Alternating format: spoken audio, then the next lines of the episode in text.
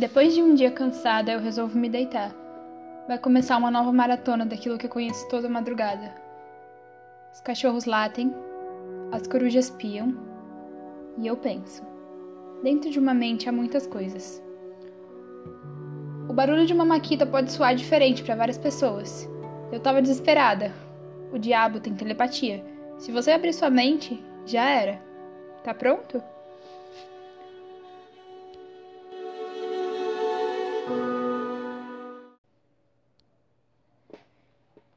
Ele vem rastejando como um animal.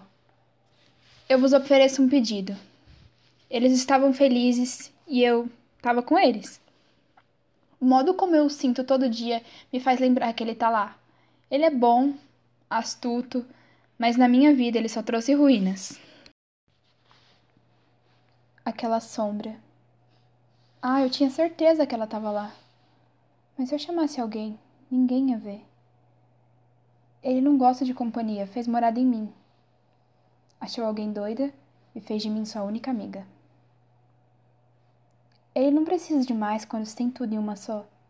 Embora eu ainda pense por mim, as olhadas, olhares dele tomam proporção quando alguém aparece.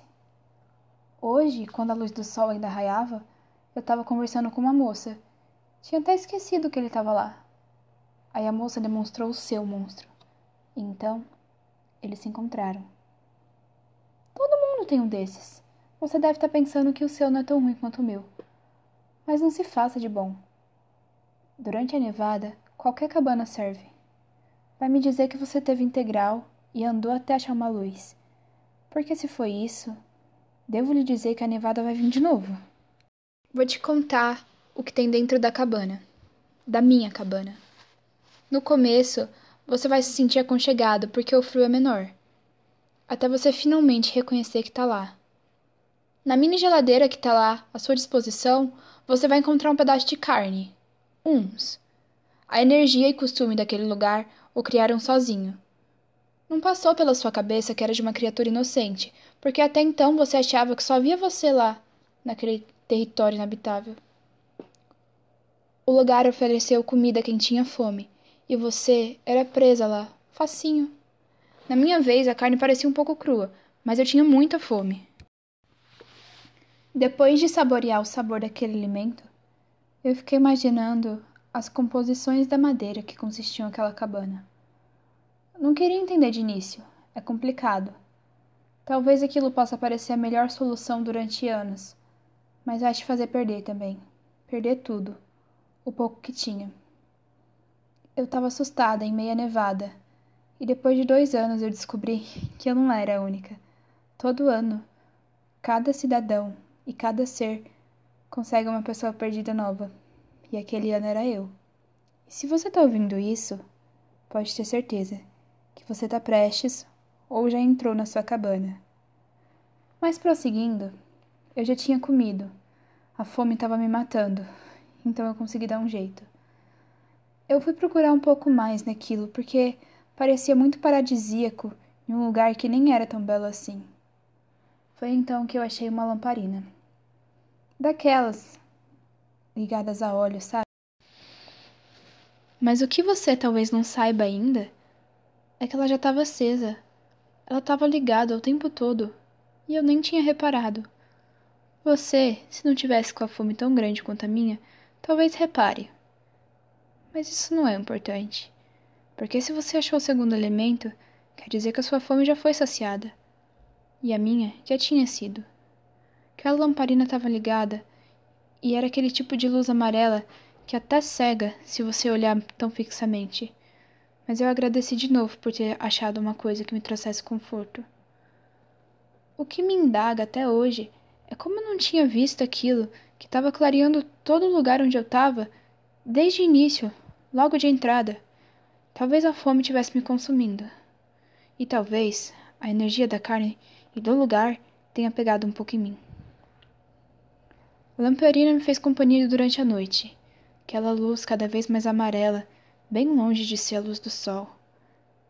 Era uma luz que gritava, como se fosse um grito de quem não tem mais esperança.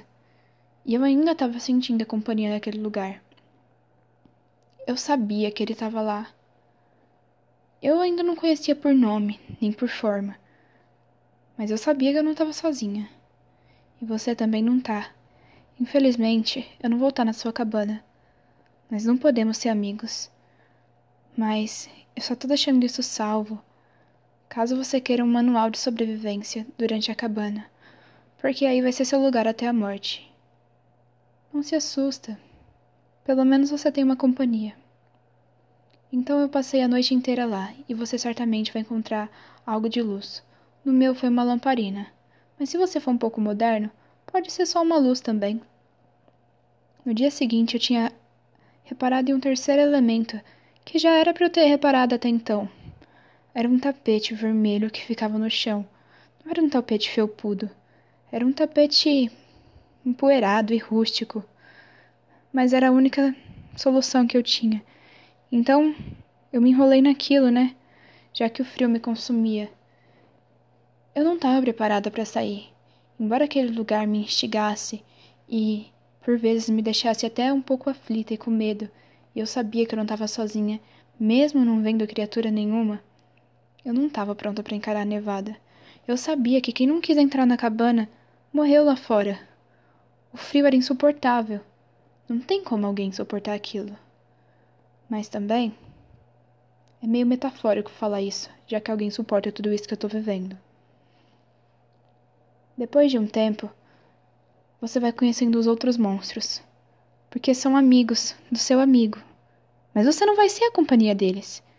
Você é a companhia de um só. E as criaturas vão te chamar. A gente não vai poder manter contato. Aquilo tudo é metafórico, é irônico.